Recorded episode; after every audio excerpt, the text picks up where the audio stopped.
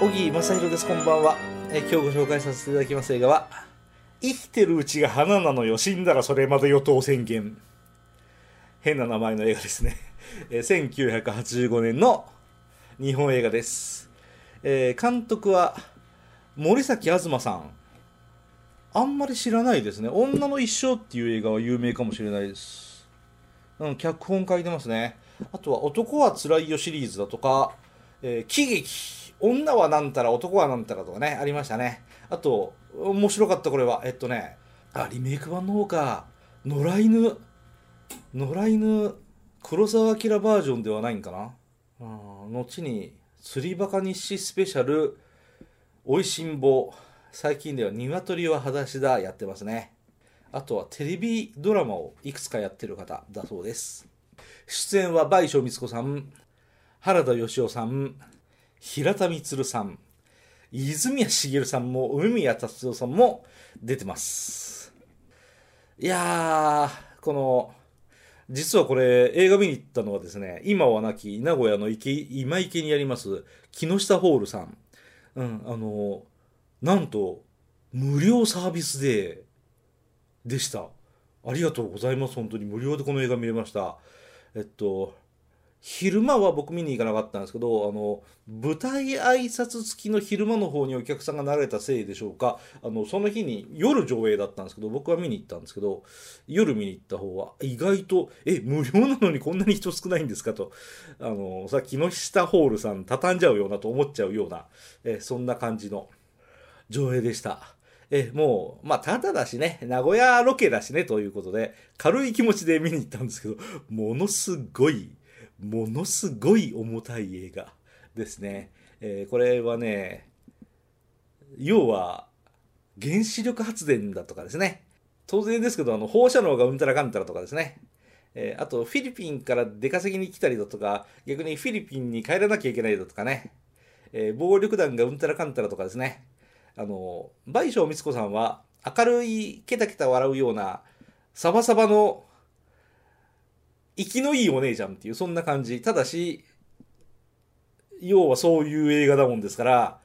とてもとてもズーンと重たくなる。とてもとてもズーンと重たくなる上で、まあ、いろいろあるけど頑張っていきましょうよっていうことを、前面に出すので、出されれば出されるほどこっちが辛くなりますよねっていう、そういう映画ですね。えーで、ロケはなぜか名古屋市内も、え使われてまして、あの、山王の水門、あ、松重黄門だ。松重黄門っていう、あの、とても古い、えー今はただの飾りなんでしたっけ？これはね。あの、中川運河の上流にあります黄門が映画の背景に出てきてですね。ああ、そこは中川運河の底高やと名古屋市民は思ったりするそういう映画ではあります。え港でもロケをしています。なので非常に僕にとっては地元の映画。で、えっと、どなたが鑑賞されてるかちょっとわかんないんですけど、ものすごいリアルな名古屋弁が劇中で使われています。あの、韓国なまりと言いますか、韓国の言い回しと言いますか、それも出てくるんですよ。あの、あ、フィリピンなんですかね。ね挨拶代わりに、ご飯食べたって聞き合うやつ。あれって韓国だそうですね。えー日本人ってあんまそれしないですよね。うん、そうそう、よその血が混じってますよとか、そういうことを、要は演出してるんでしょうね。そうそう、さっきも言いましたけど、名古屋弁がすごく、あ、これ誰かね、名古屋、名古屋の、名古屋のって言っちゃった。名古屋の役者さん出てなかったっけ？あ、新馬さんが出てるわ。えー、警官 B で新馬庄司さんが出ていますね。えーまあ、名古屋の人じゃないと新馬ちゃんわかんないと思いますんで、言いませんけど、まあ、要はそういう人なんです。えー名古屋の言葉がとても流暢でした。えー僕よくツイッターに書いてますけど、えっと、天空の蜂っていう映画で、え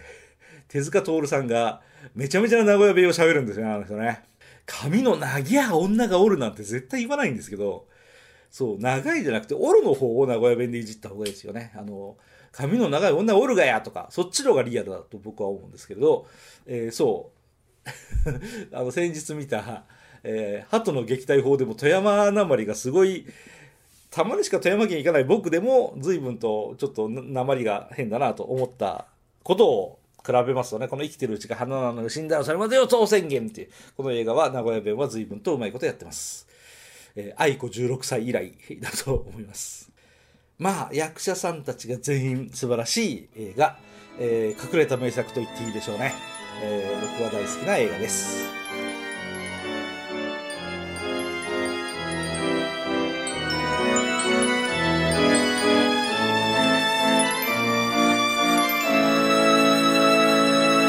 あなたのハートには何が残りましたか？